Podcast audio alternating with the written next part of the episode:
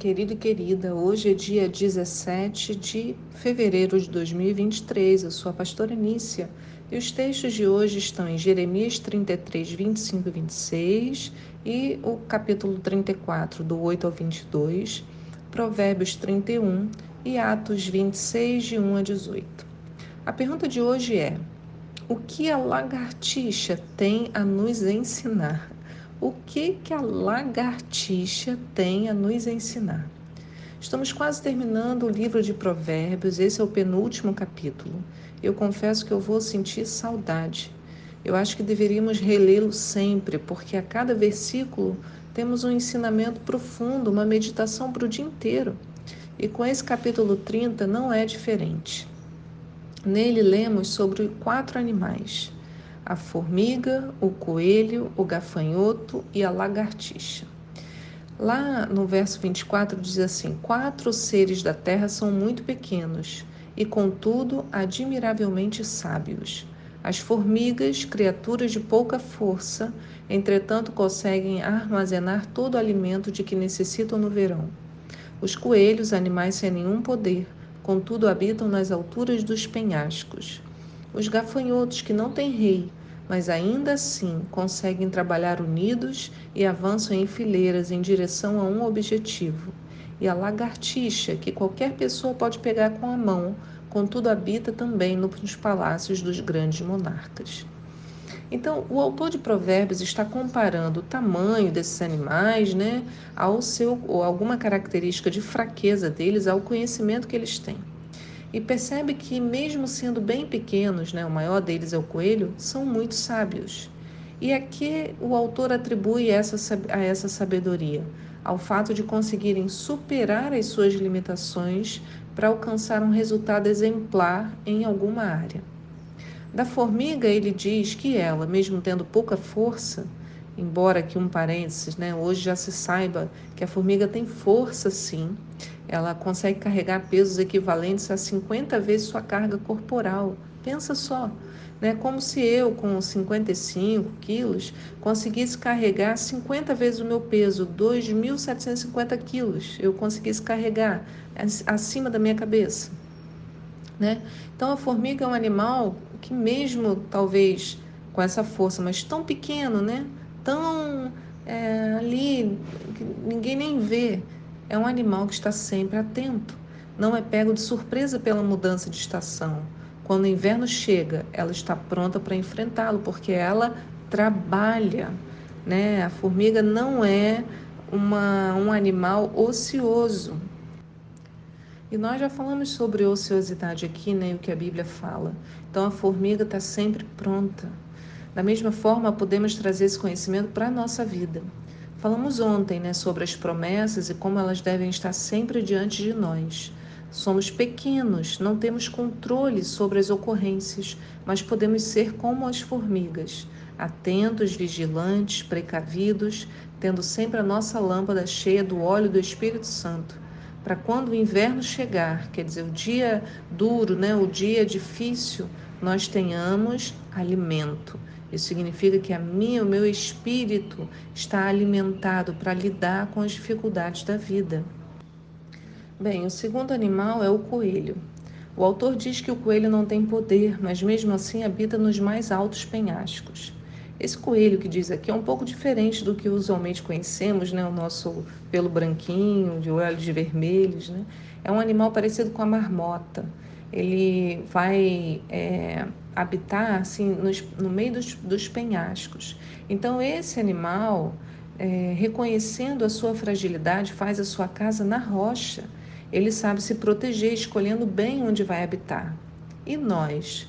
Muitas vezes lutamos contra a ideia de sermos frágeis. Pensamos ser independentes, poderosos, autossuficientes e por isso não cuidamos do local que escolhemos habitar. Jesus falou sobre isso na parábola da casa sobre a rocha. Né? Ele diz lá em Mateus 7, 24: Portanto, quem ouve essas minhas palavras e as pratica é como um homem prudente que construiu sua casa sobre a rocha. Caiu a chuva, transbordaram os rios, sopraram os ventos e deram contra aquela casa e ela não caiu, porque tinha seus alicerces na rocha. Mas quem ouve essas minhas palavras e não as pratica é como um insensato que construiu sua casa sobre a areia. Queridos, a nossa independência nos leva a esconder a nossa fragilidade e por isso ficamos ainda mais fracos com casas na areia. E assumindo nossa fraqueza, é, na verdade, né, é assumindo a nossa fraqueza que nos tornamos mais fortes, porque ela nos coloca né, em obediência e dependência. Então aprendemos a não esconder nossos pontos fracos, temos que deixá-los surgir para que eles sejam complementados pelo corpo de Cristo. E é para isso que se forma o corpo, para que a força de um preencha a fraqueza do outro, e Cristo em todos torna o corpo forte. O terceiro animal é o gafanhoto. E os gafanhotos, a Bíblia diz, não têm rei, mas ainda assim conseguem trabalhar unidos e avançam em fileiras em direção a um objetivo. Então, gente, o gafanhoto é um inseto sem estudo, sem teorias organizacionais, mas que atua de modo organizado em direção a um objetivo. E nós, como igreja, né, tão cheios de conhecimento, de estratégias, de estrutura, que dificuldade para caminhar junto. Não conseguimos trabalhar unidos, mesmo com todos os recursos disponíveis, simplesmente porque não reconhecemos nossa pequenez. Todo mundo quer liderar, todo mundo quer estar à frente, todo mundo quer ser o dono. E essa é a nossa diferença para o gafanhoto. O gafanhoto não tem rei, age por sua natureza. Ele sabe que é pequeno e que por isso ele precisa estar unido para ter força. E nós não. Não queremos ser pequenos, queremos ser grandes, né? Então, para nós, né, quando Cristo é de fato o cabeça, nós nos tornamos como gafanhotos, avançando em fileiras na direção do objetivo.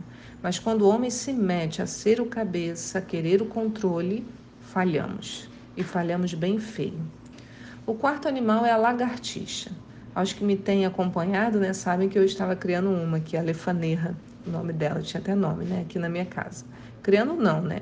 Ela aparecia de tempos em tempos e eu, mesmo sem talento algum para insetos, né, tentei me adaptar à presença dela, abrir meu coração, né? Tentei admirar suas características, mesmo morrendo de medo dela pular em cima de mim. Nós ficamos assim, fatuadas, né, uma pela outra por alguns meses, então ela sumiu. Mas a Bíblia diz que a lagartixa é, que qualquer pessoa pode pegar com a mão, contudo, habita também nos palácios dos grandes monarcas. Bem, eu até acho que qualquer pessoa pode pegá-la, né? Apesar de eu mesmo não ter nunca essa vontade. Né? As patinhas de inseto me enchem de nervoso, gente. As patinhas, a pele.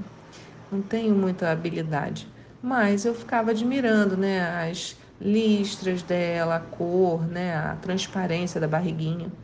Mas o que eu acho interessante nesse exemplo bíblico é que a lagartixa, mesmo desprovida de qualquer autoridade sobre si mesma, né, qualquer pessoa pode pegá-la, tem condições de chegar em palácios. E não é isso que a gente está vendo na vida de Paulo, em Atos 26? Paulo estava na prisão, então totalmente dependente né, do governo, e ainda assim foi chamado para falar ao rei Agripa, a maior autoridade ali. E o discurso de Paulo foi tão intenso, porque ele falava de como Jesus o chamou para a obra que ele estava realizando, que o rei disse para Paulo assim: Por pouco me persuades a fazer-me cristão. Quer dizer, olha, por muito pouco eu sou convencido a me converter também. E Paulo respondeu para ele: Provera a Deus que, ou por pouco ou por muito, não somente tu, mas também todos quantos me ouvem, se tornassem tais qual eu sou, menos essas é, correntes, né, sem, livres. Né? Então, ele, Paulo está num palácio, ele está como uma lagartixa, tão pequeno, tão desprezado, no meio de um palácio, né, preso, com um discurso falando a pessoas poderosas que estão ali. E Paulo fala para eles: Olha, eu queria que todos vocês fossem como eu, cristãos. Então, por pouco o rei não se converteu, né? Vai saber, né? Talvez o orgulho dele não o tenha permitido assumir ali, mas talvez em outro momento, né? Sozinho no seu quarto, não sabemos. Mas nós também, queridos, tão pequenos, podemos ser levados a lugares nunca imaginados. Não há limites para o nosso Deus. Se estiver no projeto dele, ele vai executar. Não diminua as possibilidades da obra do Senhor. Como a Bíblia nos ensina em Romanos 1, a natureza revela o nosso Deus. Diz lá em Romanos 1, verso 19: Porque o que de Deus se pode conhecer, nele se manifesta, porque Deus lhe manifestou. Pois os seus atributos invisíveis, o seu eterno poder e divindade, são claramente vistos desde a criação do mundo, sendo percebidos mediante as coisas criadas, de modo que eles são inexcusáveis. Então, sejamos observadores da natureza reconhecendo nelas os atributos invisíveis de Deus, revelados claramente nas coisas criadas. O mundo nos foi dado para descobrir, e a glória de Deus se expressa todos os dias diante de nós. Sol, lua, céus, terra, fauna, flora, mares, rios, tudo para a glória do Pai. Como diz Provérbios 30, no verso 4: Quem subiu ao céu e quem desceu? Quem encerrou os ventos nos seus punhos? Mas amarrou as águas no seu manto. Quem estabeleceu todas as extremidades da terra? Qual é o seu nome? E qual é o nome do seu filho? Certamente o sabes. Sabemos bem quem é o seu nome. O nome dele é Yahvé, o Deus Todo-Poderoso, Senhor dos Exércitos. E o nome do seu filho é Jesus Cristo, Yeshua Hamashia, o nosso Senhor e Messias. Que Deus abençoe seu dia hoje, que esses ensinamentos desses pequenos animais te mostrem, né, como mostram a mim, que por mais sejamos pequenos e tenhamos muitas limitações, podemos superar todas elas para alcançarmos excelência naquilo que o Senhor deseja que façamos, desde que mantenhamos a nossa atenção né, estejamos firmes no Senhor, deixando que o Espírito Santo nos encha para que ele possa nos conduzir. Que o Senhor te abençoe. Eu te espero aqui para um próximo devocional. Tchau!